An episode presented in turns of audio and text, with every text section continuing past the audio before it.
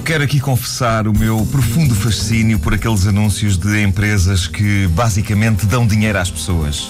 Uh, já todos nós vimos esses anúncios. Uh, quer dizer, eles não dão dinheiro, uh, só para o caso de alguém estar a acreditar que é isso que eles fazem. Eles emprestam, eles emprestam massa, mas eu penso que em nenhum anúncio desses a palavra empréstimo é usada.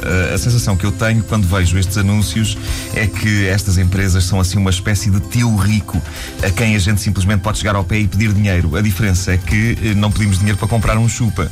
A este tio específico podemos pedir dinheiro para comprar uma televisão, um computador, um carro ou a garantia de que não nos partem as pernas. E ele dá. Ele dá. Não sei se vocês já viram esses anúncios. É tão simples, é simples. Num deles o Fernando Mendes dá a cara, coisa que eu nunca faria por uma empresa destas. Uh, não é que eu duvido destas empresas. Eu imagino é a que deve ser ter amigos, familiares e estranhos à perna a pedir dinheiro. Eu próprio, depois de ver o Fernando Mendes com um bonito leque de notas na mão, já me vi tentado a pedir-lhe que me financie uma piscina no quintal.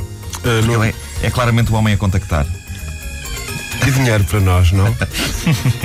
Aliás, nós estamos a olhar para ti com esse ar mesmo, é? Claro, não. Uh, Umas notinhas. Nem vê-lo. Uh, uma das coisas. Uma das coisas que estas empresas se gabam é do facto de nós nem precisarmos de olhar nos olhos do tipo que nos vai pôr o dinheiro nas mãos. Uh, pode ser tudo resolvido pelo telefone, o que é bonito, porque uh, geralmente para se pedir dinheiro a alguém convém ir-se jeitoso. Bem é? apresentado. com o cabelinho penteado para trás. Lambidela de vaca. sim, sim, sim. Que é como muita gente faz. A pessoa vai, vai à procura de um campo com vacas, mete lá a cabeça e, e espera, espera. Que, a, que, a vaca, que a vaca lamba. E depois pode ir pedir dinheiro. Uh, com estas empresas, uma pessoa pode pedir rios de dinheiro a alguém, hum. estando com um pijama todo cagado de nódoas de gordura. Uh, porque eles não querem saber. Eles não querem saber. Uh, ok, pronto, talvez valha a pena, sendo que a coisa é feita por telefone, colocar um bocadinho a voz. Por uma questão de dignidade. Afinal, quando estamos a pedir dinheiro a alguém, eu, se algum dia precisar de ligar para uma destas empresas, eu direi: Minha senhora, desejo 6 mil euros, por favor. Com este tom. E eles, ah, é que é já.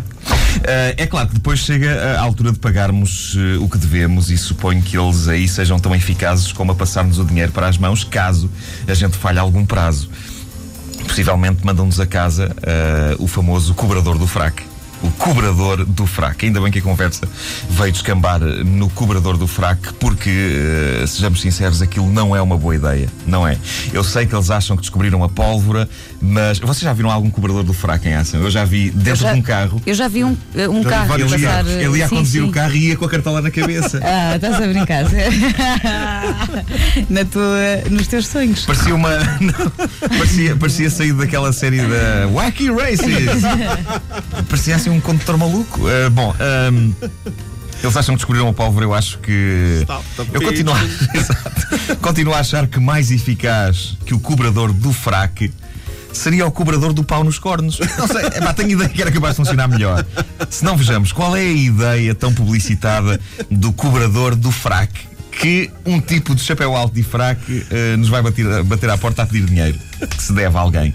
E vai de chapéu alto e fraco para fazer o quê? Para humilhar o devedor.